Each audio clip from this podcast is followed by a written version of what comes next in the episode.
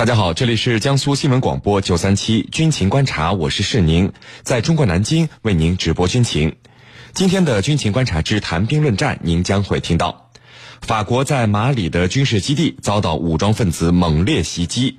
此外呢，我们还将和您关注新加坡军队在台湾地区和台军进行实兵对抗演练。我们的军事评论员稍后将会为您详细解读。在谈兵论战之后呢，我们的评论员将会回答军迷朋友们在大蓝鲸社区是您的朋友圈里所提出的问题。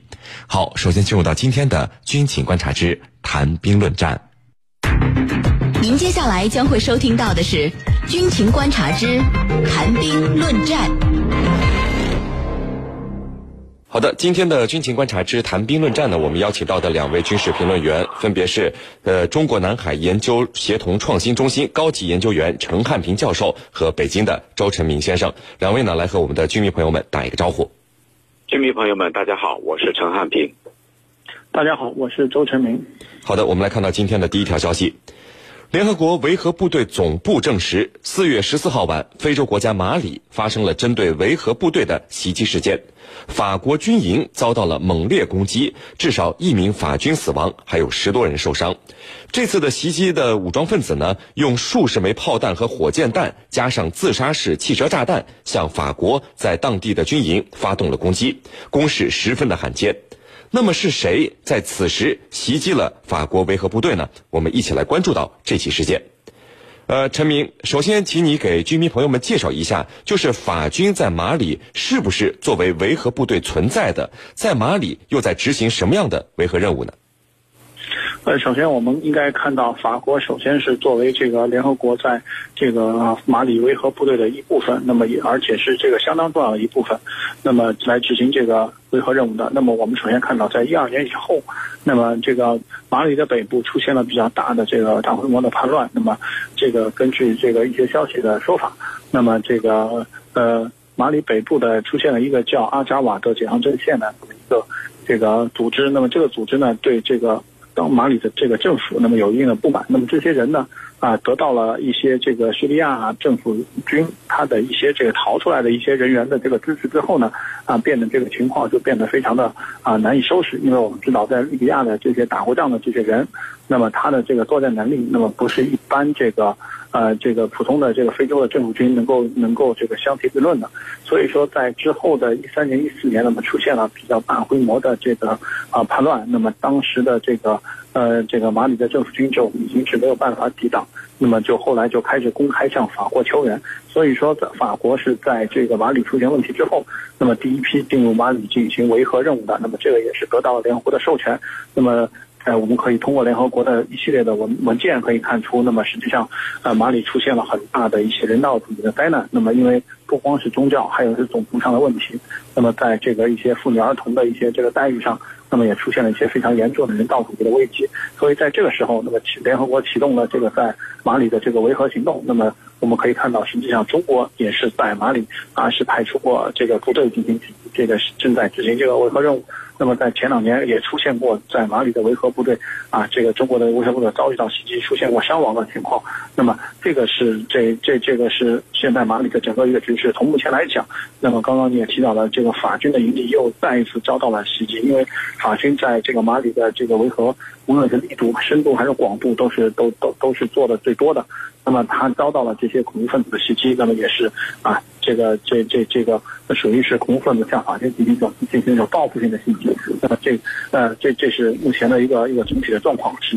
好的，陈教授，那么这次法军遭到的袭击，我们刚才开头说了，攻势非常的罕见。首先是动用两辆自杀式汽车炸弹，然后还发射了几十枚炮弹和火箭弹。那么是什么人能够对法军发起如此猛烈的袭击呢？这样的袭击作战水平高不高呢？嗯，好的。那么围绕这次袭击事件呢，有各种各样的说法。有的说呢是，你看法国刚刚和美国、英国一起对叙利亚进行了呃空袭，那么马上就遭到了报复。是的。呃，尽管这样的说法呢，我们这个无法去下出一个什么样的结论，但是呢，这次袭击事件和以往的历次相比啊，的确非常的不一般。首先呢，就是他的计划非常周密。这次的袭击发生在马里北部的盐巴克图这个机场的附近。当时呢，法军驻地遭到了几十枚火箭弹的袭击。那么一开始是出现的维和部队人员，但是这个维和部队人员是穿着维和部队制服的武装分子，而且头戴的蓝头蓝盔，就是联合国维和部队的标志。他们驾驶的汽车冲进来，以之后呢，又开始这个进行这个扫射。那么第二呢，就是他们的战斗力非常强，战斗力强到什么程度呢？就是这次袭击事件，我们可以和今年一月中旬发生的针对法军的袭击事件来进行对比。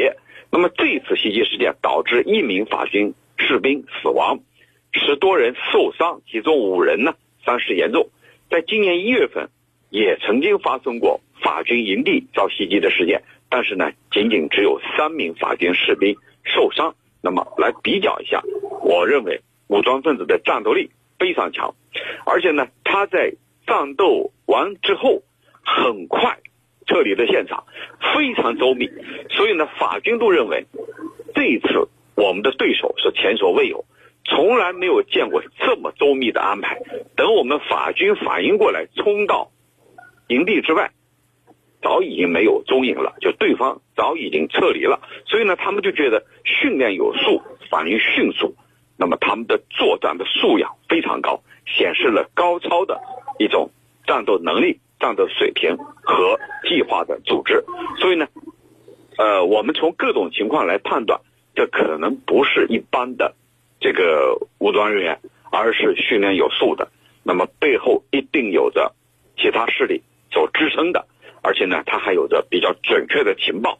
你比如他的整个袭击，然后呢撤离，这个一气呵成，没有任何这个人员落下。所以呢，整个过程给人感觉到天衣无缝，绝对在他的背后有高手。至于这个高手是谁，那么目前还处于调查当中，我们不能呢轻易的下一个结论。主持人。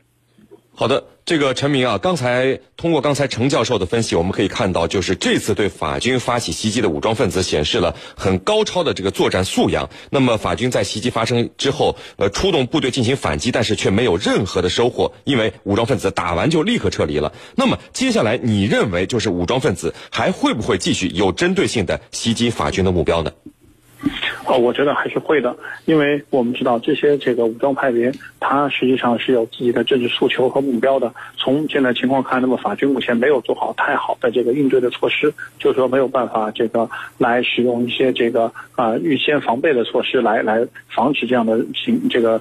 事件再次出生，那么而且还有一个问题是，那么一般来说，联合国维和部队都只是进配备了这个轻型装备，那么并没有使用重型装备。那么一些这个呃这个大规模作战中使用的武器，比如说一些呃中型和大型的无人机，以及是其他的一些呃重型的火器，那么并没有。从这个这个国际社会的一些呼吁来讲，尤其是这个呃一些这个呃国外专家的说法来看，那么呃现在已经有人在呼吁说，要给这个联合国维和部队，尤其是在马里的这个维和部队，是不是要增加一些重型的武器来应对现在呃这个马里的局势？各种原因这个凑在一起，那么未来马里的局势会变成什么样啊？而且这个马里的当前的政府在这个呃种族问题、宗教问题，其实这个啊民生经济发展问题上，如果没有一个很好的。一个解决办法的话，那么这样的话，恐怖袭击的土壤是没有办法根治的。那么这种恐怖袭击，我相信还会再的发再次发生。那么只是希望说是法军到时候可以有所准备，不要出现这样啊比较大的这种伤亡的情况出现。是您。好，陈教授，这个法军击败了马里的这个武装团体的主力，现在是夺取了马里北部所有的重要城镇啊。但是我们看到马里的武装组织现在是在进行着游击战。那么法国为什么要在马里进行如此大规模的军事行动呢？好的，二零一二年三月份，马里发生了军事政变。那么随后呢？安理会于二零一三年的十四月份通过一个决议，决定设立马里稳定团。所谓马里稳定团，主要是由西非国家经济共同体出人出力，来对马里进行这种呃维持和平。那么法军呢也参与了其中。法军在马里总投入的兵力大概是两千五百人，它超过了法军在阿富汗战场的两千四百人的规模。那么法军呢？它主要是从乍得和科特迪瓦的这个军事基地派出的兵力进入这一地区。呃，因为这些法军呢，在当地啊，呃，他这个比较熟悉沙漠作战，在非洲啊，这具有这个作战的传统的经验，所以这些部队呢，在马里啊，主要是要制止极端武装组织对马里政府的威胁，维护马里的主权和领土完整，同时呢，要掩护配合非洲国家，就是刚才所提到的西非国家共同体的军队的部署和攻势。在必要的时候直接反击极端势力，那么这里头还有一个任务，就是帮助马里政府进行培训自己的武装部队，这就是法军在马里的主要任务。那么我们知道，法军就是法国，这个长期以来跟非洲地区啊很多国家保持着一种密切的合作关系。由于这些国家呢过去曾经是法国的殖民地。他们讲的是法语，跟法国呢有一种天然的联系，所以法国利用这个对这些国家施加影响，在很多国家驻有军队。你比如在科特迪瓦，它有五百人的法军；在乍得有八百二十五人的法军；在吉布提有三千两百人；在加蓬有六百八十人；在塞内加尔有一千一百人。那么总兵力在非洲地区的总兵力超过了六千人，法国的意图是很清楚的，就是利用过去的这个殖民地和这个宗主国之间的特殊关系来维持法国对非洲的传统影响力。但是人算不如天算，二零一五年六月，这个马里政府和北部地区呢，呃，武装组织达成了所谓的和平和和解协议。但是这个协议达成以后，实际上马里北部地区一直冲突不断，而中部地区呢也出现了一些暴力冲突、恐怖袭击。所以呢，法国人的到来并没有解决马里的这个呃乱局。呃，未来呢，法国在这地区，就像刚才陈明讲到的，还有可能成为袭击的对象和目标。主持人。好的，那各位不要走开，接下来呢是半点广告时间，在简短的半点广告之后，我们将和两位军事评论员一起来和大家聊到今天军情观察之谈兵论战的另一个话题。每天都有无数的新闻被推送，你在这儿听到的也很普通，除了一点点不同。这里多一点细小却关键的发现，推动真相更快浮出水面。这里。多一点理性与情感的分量，让微弱的呼声渐渐嘹亮。当然，一定会多一点泥土，因为所有的脚步必须踏过现场的路。还有，始终多一点相信，相信理想还有光芒，职业还有担当，相信真实仍是最打动人心的力量。这里是江苏新闻广播，用心多一点，专注做新闻。改变已经发生，眺望远方的角度变成握在手中的屏幕。每个人都在抢先说话，每个人都能制造独家。你与世界从未如此亲近，任何角落的风吹草动都在围观中风起云涌。你与世界从未如此疏远，全情投入的话题焦点反转后却是玩笑与欺骗。